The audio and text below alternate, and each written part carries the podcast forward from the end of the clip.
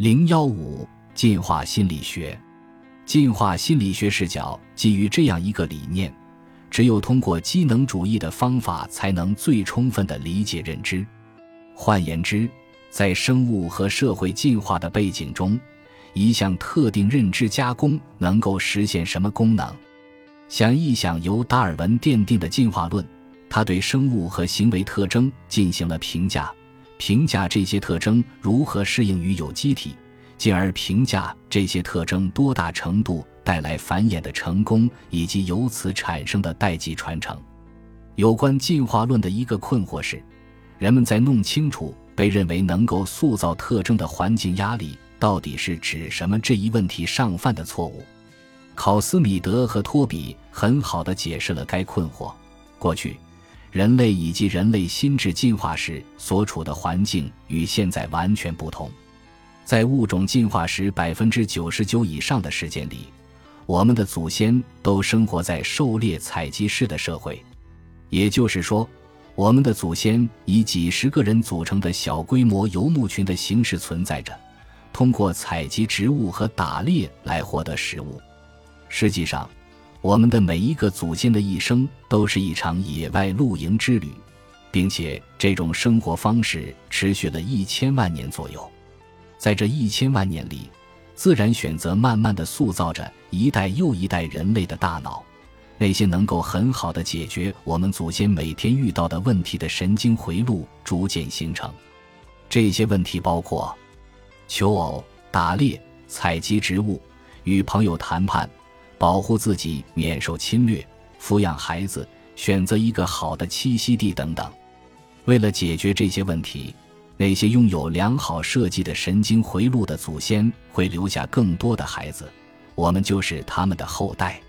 我们的祖先以狩猎采集的方式度过的光阴是其他任何形式的一千倍。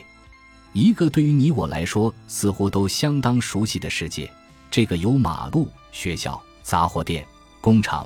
农场和国家的世界，在整个人类进化史面前不过是一个瞬间。计算机时代只比现在的大学生略微年长几岁，工业革命也只有二百岁。一万年前，农业第一次在地球上出现，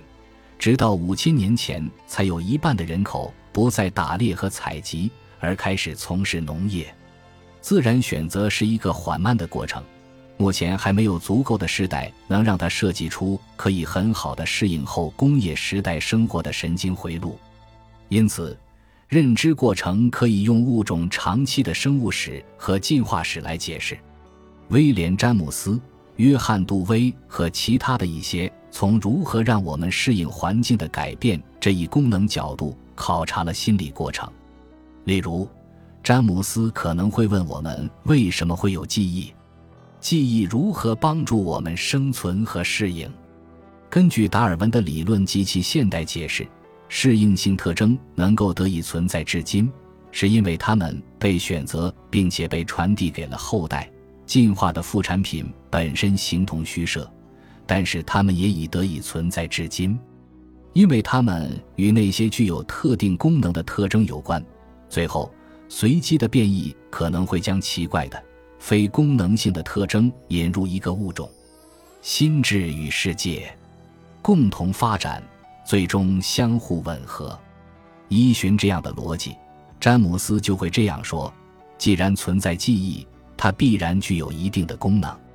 的主要前提是这样一个假定：存在普遍的人类认知特性，而且心智的这些常见的。广泛共有的特性是进化所得的心理机制产生的一个结果。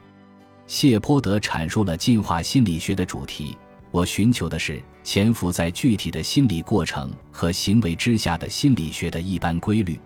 而不考虑这些规律由于个人的、文化的和物种的原因而表现出的外在差异。此外，我还要从世界的特征中寻求这种心理学一般规律的进化起源。这些规律如此普遍而恒久，以至于与大量物种产生了关联。进化视角的一个优点是它为人们发展理论和模型提供了一些限制，强调特定的过程和特征应当具有实用性以及整体的好处。因此，如果不能从中获得好处，要这样的过程或特征做什么呢？例如，对面孔识别感兴趣的研究者认为，识别他人面孔的能力是相当重要的，甚至有一个专门的脑区来负责该功能。换言之，这个脑区是大脑为了使人类拥有这种能力。而产生的适应性变化，事实上，